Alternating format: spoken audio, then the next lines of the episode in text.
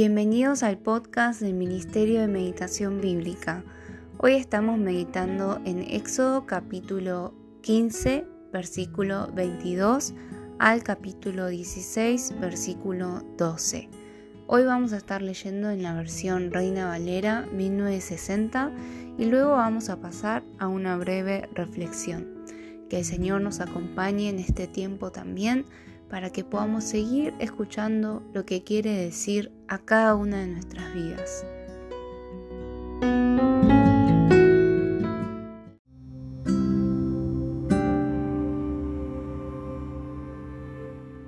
E hizo Moisés que partiese Israel del mar rojo y salieron al desierto de Shur.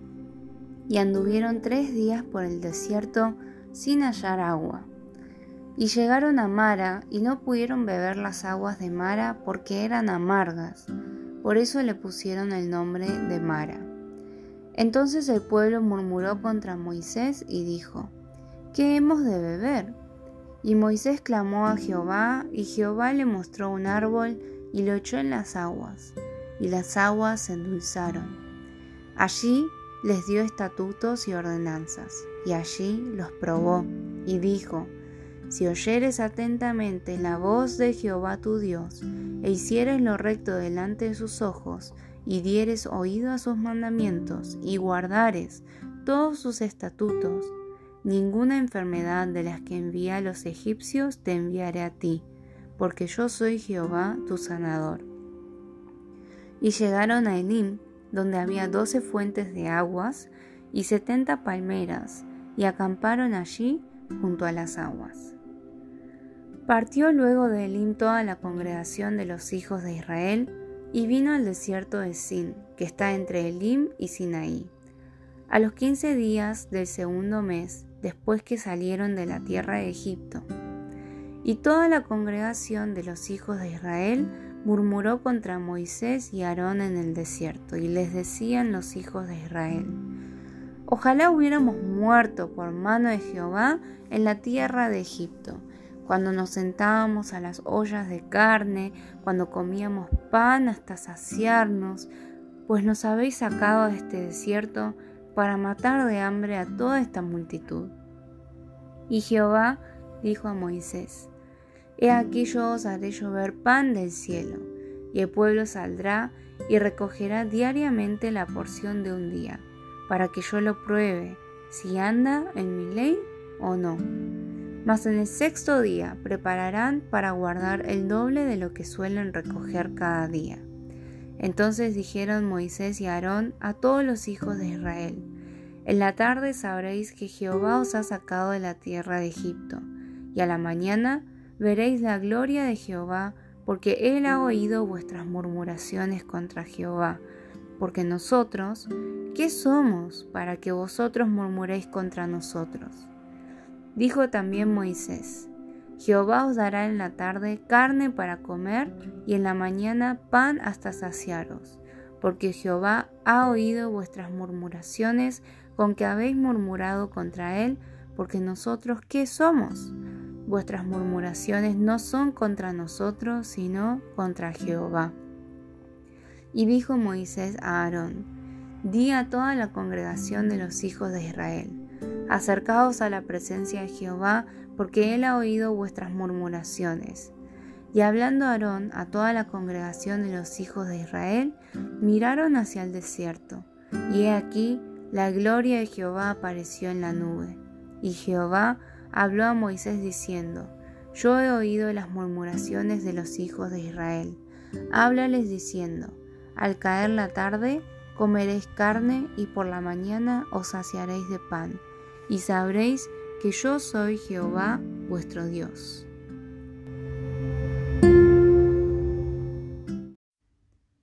En el pasaje de hoy podemos ver las cosas que suceden después de los grandes milagros, ¿no?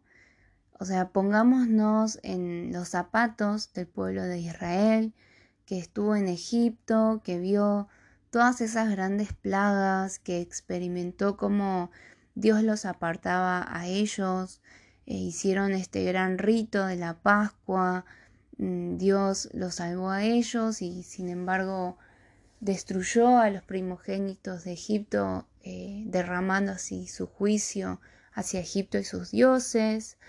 Luego salieron y mientras salían eh, Faraón y los egipcios volvieron a perseguirlos y ahí también se quejaron, pero Dios los estuvo protegiendo con su columna de, fuego. Y luego eh, maravillosamente cruzan el mar rojo en tierra seca y luego ven cómo el mar vuelve a su lugar y aquello a lo cual ellos tanto temían, que era quedar como cadáveres en el desierto, es lo que le termina pasando a el pueblo egipcio que los había ido a perseguir y ven los cadáveres de los egipcios a la orilla. Entonces, acontecen estos, eh, estos grandes sucesos, ¿no? Estos grandes sucesos memorables. Eh, hacen Moisés y María hacen un cántico. Y a partir de hoy, eh, quizás vemos lo que pasa después, ¿no? Después de, de esos grandes eventos. Y podemos ver tanto en el capítulo 15 como en el capítulo 16 cómo se quejaba el pueblo de Israel eh, delante de, Moisés, de Aarón y, de Dios. Y que, o sea, una, antes de ponernos a quizás juzgar al pueblo de Israel, realmente de vuelta tendríamos que ponernos en sus zapatos, ¿no? Luego de ver unos prodigios tan grandes, y, siguiendo la, la cultura y el contexto del momento, probablemente ellos pensaron que a partir de ese momento su vida iba a ser extraordinaria. O sea, lo que ellos humanamente, terrenalmente, pensaban que era una vida extraordinaria. Pero la realidad es que, ¿qué hace Dios? ¿Por dónde los va guiando Dios? ¿Qué situaciones permite Dios en la vida del pueblo de Israel? no los lleva siempre donde hay eh, muchas cosas ricas para comer, donde pueden dormir cómodos, donde pueden disfrutar todas esas alhajas y tesoros que sacaron de Egipto, sino todo lo contrario. Dios los lleva por desiertos. Dios, obviamente pudiendo convertir esa agua amarga en agua dulce antes de que el pueblo de Israel llegue, no lo hace, sino que permite que ellos se enfrenten con una situación difícil, incómoda. Eh, es que hay algunas personas, ¿no? Que ya cuando empieza a hacerse cerca del mediodía y les agarra hambre o sed, ya eh, nos empieza a agarrar mal humor, nos empieza a agarrar malestar y un poco imagínense cómo estaba el pueblo de Israel también. La pregunta es ¿por qué? Si Dios es todopoderoso, si Dios hizo todas esas señales y prodigios, ¿qué tanto le costaba eh, proveerles agua dulce y algo rico para comer de vez en cuando para que el pueblo no se queje? Pero bueno, esa es la mentalidad humana. Entonces, ¿qué vemos en el pasaje de hoy? Dice que Dios los probaba, ¿no? Los probaba para ver si obedecerían o no sus mandamientos. Es decir, que a través de todas estas situaciones y también por medio de la providencia de, estas cuestiones básicas, Dios estaba probando al pueblo de Israel. Y efectivamente, ¿qué pasaba cuando, cuando llegaba la situación difícil? Añoraban a Egipto, añoraban la vida de esclavos. ¿Por qué? por el simple hecho de que allí podían sentarse a las ollas y comer carne. Entonces, ¿cómo podemos aplicar esto en nuestras vidas?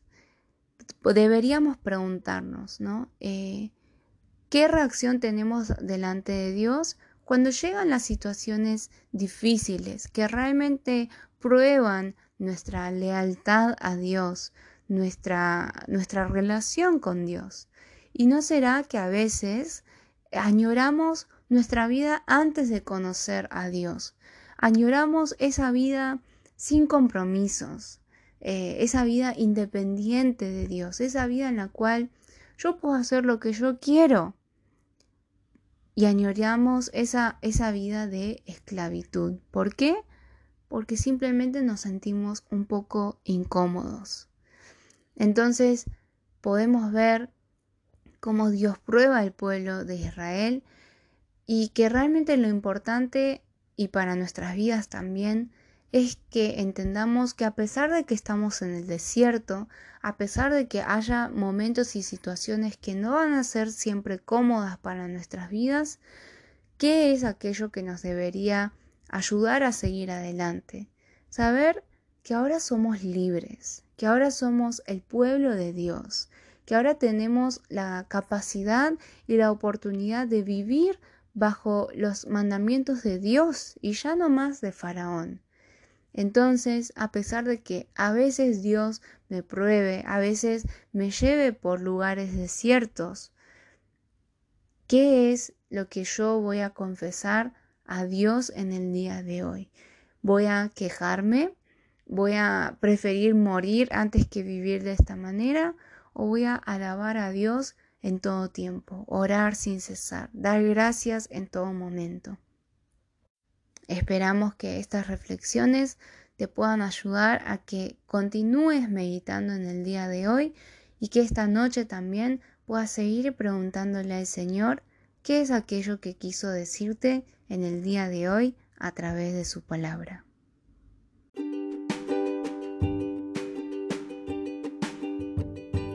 Te recordamos que puedes visitar nuestra página web www.meditacionbiblica.com, también nuestro canal de YouTube Meditación Bíblica Internacional, Instagram Meditación Bíblica y en Facebook Ministerio de Meditación Bíblica.